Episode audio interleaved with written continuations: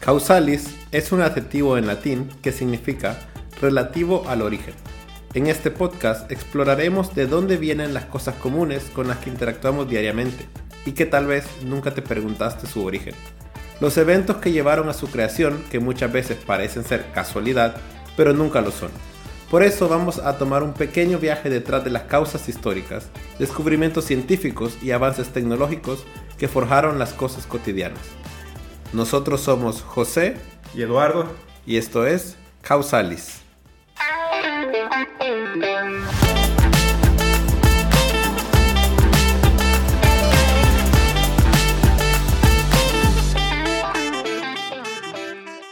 Bienvenidos al episodio 4. Hoy vamos a hablar de la historia de la música. Y bueno, la historia de la música abarca mucho, pero vamos a tratar de abarcar ciertos aspectos históricos y cómo hemos llegado hasta el día de hoy, hasta la era digital, de, la música digital como la conocemos. Y es que la forma en la que hemos consumido la música, podríamos decir que se puede dividir en tres partes. La primera es escuchar música en vivo, a partir de un músico, de un grupo de músicos que estén, que estén tocando. La segunda sería escuchar música a través de una transmisión, la más común es radio, por ejemplo. Y la tercera, escuchar música a través o a partir de una grabación. Y es eso de lo que vamos a ir hablando y desarrollando a través de, este episodio. Bueno, y para comenzar entonces, ¿qué es la música? ¿Cómo se define la música? Según el diccionario de la Real Academia Española, es melodía, ritmo y armonía combinados o una sucesión de sonidos modulados para recrear el oído. Y bueno, hay muchas definiciones más, pero creo que, que más o menos todos tenemos una idea de lo que es la música. Pero lo que es interesante es ver de dónde viene la palabra música viene del latín ars musica, que significa el arte de la música. El arte de la música viene de el arte de las musas. ¿Qué es una musa? Bueno, tenemos la definición más contemporánea de una musa, que viene siendo lo que se conoce como la inspiración del artista, pero las musas en la mitología griega son estas divinidades femeninas, que habían nueve musas, eran parte del séquito de Apolo, o sea, eran seguidoras de Apolo. Apolo era este dios griego, era el dios más amado, y era el dios de las artes y la música. Entonces andaban con él y ellas siempre andaban expresando arte y música. Las musas cantaban en las fiestas de los dioses. El primer canto de las musas es el que le dan a los dioses del Olimpo cuando vencen a los titanes. Entonces se conoce a lo que ellas producían, a su arte, como lo que producían las musas. Y de ahí viene la palabra música.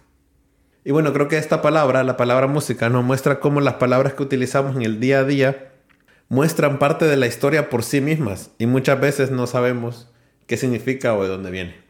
Entonces, como mencionaste, hay tres maneras de consumir música, que es la manera en vivo, la por transmisión o la grabada. Pero la música y la historia de la música comienza de manera en vivo, ¿no? las grabaciones y las transmisiones pues llegan mucho después en la historia. Como también dijimos en el episodio del teclado, se define el inicio de la historia en el periodo de los sumerios y antes se conoce como prehistoria. Entonces, no podemos saber cuándo comienza la música, pero sí podemos saber que el hombre prehistórico ya escuchaba música. El hombre primitivo tenía dos señales para diferenciar entre la vida y la muerte, que eran el movimiento y el sonido. Si ves los ritos, ya sea de vida o de muerte, se desarrollan en este doble clave, que es movimientos y sonidos. La danza y el canto indican vida, la quietud y el silencio indican muerte. Entonces tenían que hacer sonido para celebrar la vida y hacían sonido para celebrar la vida. Se encuentran cosas como huesos y piedras con los que hacían sonido, tambores, cuerdas con ramas y huesos con agujeros que venían a ser el equivalente de lo que es una flauta. Y, eso que estás contando demuestra de que no se necesita un estudio de la música para poder expresarte a través de ella. Así, ¿qué, ¿qué, conocimiento de teoría musical iban a tener los hombres en la prehistoria? Y sin embargo, a partir de la experiencia o de una parte una investigación empírica podían decir que podían reproducir sonidos a partir de tocar objetos que tenían en su día a día. Claro, ellos querían simplemente mandar un mensaje y con, lo que podían, pues lo hacían. Pero bueno, luego ya viene la parte de la historia, llegamos a, a la antigua Mesopotamia, los sumerios, 3000 años antes de Cristo ya se encontraban arpas y liras y siempre acompañaban al monarca, entonces era, era muy relacionado con la monarquía en Egipto estaba reservado para los sacerdotes. En el Imperio Nuevo de Egipto, el cual se conoce como el periodo histórico cuando comienza la reunificación de Egipto, ya se conoce la escala de siete sonidos, que se utiliza hasta el día de hoy. Luego vamos a Grecia, y Grecia ha sido influenciada por Egipto, los sumerios, pero también por Asia. Entonces hubo mucha más música en Grecia. Los sabios empiezan a resaltar el valor cultural de la música en la sociedad, y aquí se relaciona estrechamente la música con la filosofía. Aparecen por primera vez los cantos dirigidos a los dioses, que se conocen como himnos, algo que todavía se maneja hasta el día de hoy, claramente. También aparecen instrumentos como la flauta, la famosa flauta de pan, que viene de la mitología griega, tambores, platillos y castañuelas. En el Museo del Louvre, en París, se encuentra el sarcófago de las musas, y ahí se puede ver a una musa, Euterpe, con una flauta. Entonces ya se sabía lo de, lo de las musas y lo que ellas eran las que producían la música. En Grecia también aparece el drama, la tragedia y las comedias, que mezclan música, poesía y baile. Y luego, bueno, como sabemos, Grecia fue conquistada por Roma, por el Imperio Romano. Roma no aporta mucho a la música, aunque luego, como ya dominó Grecia, la música empieza a evolucionar a la manera de los romanos. O sea, es decir, se utiliza música en las grandes fiestas y en los ritos cristianos. Al mismo tiempo, en el imperio chino se desarrollaba un sinfín de instrumentos. Y bueno, ya luego de eso saltamos a la Edad Media y al cristianismo utilizando la música. Y luego tenemos el famoso canto gregoriano, que es la expresión de un mensaje dentro del culto, pero también con una expresión religiosa. Y ya la música empieza a evolucionar desde de Renacimiento al barroco, a la música clásica, al romanticismo y hasta el día de hoy. Sí, de hecho, incluso desde la Edad Media de forma paralela con estos cantos religiosos en los monasterios y demás, eh, estaba también la forma de transmitir noticias a través de, la música. Entonces estaban los trovadores y juglares que iban de pueblo en pueblo cantando canciones, valga la redundancia, que además contenían noticias de qué era lo que pasaba en el reino o en los pueblos aledaños. Y, y ya como decías, pasó el Renacimiento y pasó después esta etapa de música barroca, música clásica, donde la gente si quería consumir música, una de dos, o tenías que ser un alto mando de la iglesia o un alto mando de, la política que pudiera pagarse un músico privado. Por ejemplo, Mozart empezó tocando para el cardenal de Salzburgo y era su músico privado. Y entonces cuando el cardenal decía, quiero escuchar música, decía Mozart, toca el piano. Y así es como muchos músicos de la, de la época de la música clásica o antes del barroco o incluso después en el romanticismo fue como generaban ingresos en su día a día. Y ya después pues obviamente se abría a la gente cuando empezaban a construirse los primeros salones de ópera o lugares donde la gente podía ir y escuchar al músico en medio de un escenario. Claro, entonces se ve como que se, se divide en estas dos partes que es esta manera de generar estos sonidos que son exquisitos al oído, pero luego también la música se convierte en, en la letra y en mandar un mensaje, ¿no? Y al final es una forma de expresión. Claro. Pero poco a poco y con el pasar de los años, la gente sintió la necesidad de escuchar música de manera accesible y cuando ellos quisieran. Que no dependiera de un músico, que no dependiera de el talento de una persona y la disponibilidad de esta. Y esto combinado con avances tecnológicos que empezaron a aparecer con la revolución industrial y todo este desarrollo que hubo en el siglo XIX, era obvio que se iban a empezar a crear tecnología que pudiera permitir escuchar música sin necesitar a una persona que la estuviera tocando. ¿Y cuál fue la primera de estas tecnologías? La primera de estas tecnologías fue el fonógrafo. Te voy a dejar adivinar quién lo inventó. Es americano y es súper conocido porque tiene N cantidad de inventos. Alba Edison. Sí, así es, es Thomas Alba Edison, que inventó el fonógrafo en 1877. Ya después, con el pasar de los años, el fonógrafo mejoró y se le empezó a conocer como gramófono. Y quizá el nombre no le suene, pero estoy seguro que han visto este dispositivo. Es estos aparatos que había a finales del siglo XIX, inicios del XX, con el cuerno enorme donde salía el sonido. Y era el precursor del tocadiscos o tornamesa, o como le digan en sus países. Pero eso ya tenía que tener un disco, o sea, ese solo reproducía el disco. Exactamente, entonces lo que desarrolló Edison fue primero el método de grabación. Entonces lo que tenía era cilindros de metal, que con una aguja, cuando reproducía un sonido, la aguja vibraba y comenzaba a grabar o a crear surcos en el cilindro de metal. Entonces al final tenía su cilindro con surcos, eso lo llevaba a otro aparato que era el reproductor y era también una aguja que recorría los surcos y al recorrerlos vibraba. Y esa vibración se amplificaba con, el, con un diafragma y luego con un cuerno, y reproducía el sonido que había grabado antes en el cilindro de metal. Detalles de este invento es que solamente se podía reproducir una vez el cilindro, entonces no era para nada eficaz, pero después comenzaron a aparecer nuevos que tenían cera y que le daban más durabilidad al cilindro, entonces podías reproducirlos una y otra vez. Después el mismo Edison, en 1903, transformó el cilindro a una forma de disco. En 1925, de hecho, se creó el primer tocadiscos, que sustituía la reproducción mecánica por señales eléctricas. Eso en qué ayudaba, en qué hora se podía controlar el volumen de la música, porque era una señal eléctrica la que estabas controlando su amplitud en lugar de una vibración. Los primeros discos de estos de estas tornamesas eran hechos de goma laca, pero después de la Segunda Guerra Mundial se comenzó a utilizar el vinilo, ya que era más ligero y además era más, más durable. A un disco de vinilo le cabían más o menos 20 minutos por lado y medía el estándar 12 pulgadas de diámetro. Pero el método de grabación era el mismo. Exacto, y igual de reproducción era una aguja que recorría los surcos y ahora en lugar de que la vibración se amplificara, se convertía esa vibración en una señal eléctrica que se podía después reproducir en, bocinas o en dispositivos de salida de audio. Y, fue este invento el que permaneció por décadas a inicios, mediados del siglo XX. Toda la música se reproducía en discos de vinilo, se vendían discos de vinilo. Entonces, esto es música grabada, pero también hablamos de que había música por transmisión. Exacto, y eso es la radio básicamente. Y más o menos en el mismo tiempo que se empezó a usar la tornamesa, también la radio comenzó a transmitir no solamente noticias o programas, sino ahora también música. Y no solo música, sino anuncios junto con la música. Y eso muestra de que lo que ahora creemos que es algo novedoso, que es tener publicidad en proveedores de música, por ejemplo en YouTube, al inicio de que quieres reproducir un video con una canción, o Spotify si, si tiene la versión gratis, pues eso viene desde antes. Así la gente ya empezaba a ver en el consumo de la música una forma de promocionar. Y ya luego, ¿cuándo se inventa el cassette? ¿Y cómo se graba? Porque aquí ya no se graban surcos entonces en el, disco de vinilo. Así es, en 1958 fue que se creó el primer cartucho de cinta magnética, o como se conoció después, el, el cassette. En 1964 apareció el cassette de 8 pistas. Este cassette fue el que popularizó el uso del mismo, ya que debido a su tamaño y a su sistema de reproducción, que ahora vamos a hablar un poquito más de eso, se comenzó a incluir en los carros de la época. Entonces fue el primer dispositivo de reproducción de música que se puede incluir en un coche.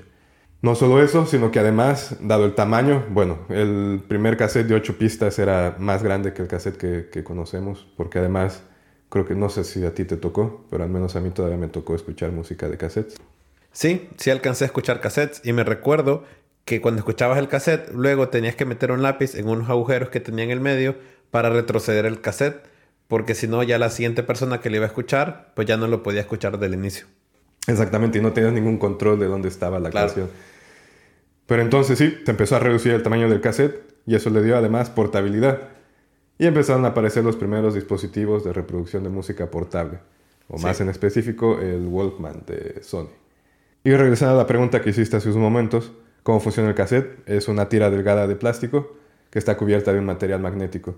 Entonces ahí es donde se guarda la información en esa parte magnética y el lector lo que hace es de forma mecánica con un sensor magnético va leyendo toda la información, guardada en esa, en esa cinta. Llegaron los 80s y otro invento apareció. Ya no era un sensor mecánico magnético, sino ahora ese dispositivo era leído por un láser. Ese láser rebotaba en el dispositivo porque además es un dispositivo muy reflejante y había un sensor que recibía el láser rebotado y otra vez interpretaba música a partir de ahí. No solo eso, sino que la información que ya estaba ahí era información digital. Ya no era analógica, como era el caso de los cassettes o de los discos de vinilo, sino ya era información digital. Entonces, estamos hablando del CD. Exactamente. ¿En qué año llega el CD? el primer CD apareció en los inicios de los 80, 1981, y de hecho fue desarrollado en conjunto entre Philips y Sony, que eran competencia de dispositivos electrónicos y reproductores de música, pero dijeron, vamos a aliarnos y desarrollamos este nuevo, este nuevo invento que vaya a sustituir el cassette. Y era mucho más ligero, ¿no? Que un cassette. Era más ligero. No solo eso, sino que como ya el formato era digital, ese problema que dijiste hace rato de que tenías que regresarle al cassette para, para volver a escuchar la canción y no solo eso, sino no sabías hasta dónde regresarle, con el CD ya podías brincar de pista en pista y seleccionar la canción que querías escuchar. Eh, ya guardaba la información de manera digital, ya la guardaba en bytes y los CDs me acuerdo que los vendían por cuántos bytes podías, podías almacenar en ese CD. Exactamente, y de hecho ese fue el motivo por el que el CD tuvo un corto periodo de tiempo, si lo comparamos por ejemplo con el disco de vinilo o con el cassette, porque ya la información que estaba dentro del CD se podía extraer. No solo eso, al extraerse se podía escuchar en la computadora, se podía escuchar en otros dispositivos y se podía distribuir de manera ilegal. Aparecieron servicios como Napster o Ares o Limeware, donde sí, la gente subía o compartía los archivos de audio que tenían, gracias a que se pueden extraer de los CDs. ¿Y cómo se avanzó en la tecnología para evitar esto entonces? Por 10 años la industria musical sufrió de este problema y no encontraban la forma, porque era demasiado fácil para la gente distribuir música. Y apareció un modelo de negocios que le resolvió la vida a la industria musical y ese es el streaming. Ejemplo de streaming, el más famoso y el que todos usamos, al menos en el mundo occidental, Spotify. Entonces, ¿cuál es este modelo de negocios? Ofrece una versión gratis al usuario donde puedes consumir música gratis. Entonces, tienes el equivalente a las descargas que podías tener en Ares o en Napster o en LimeWire.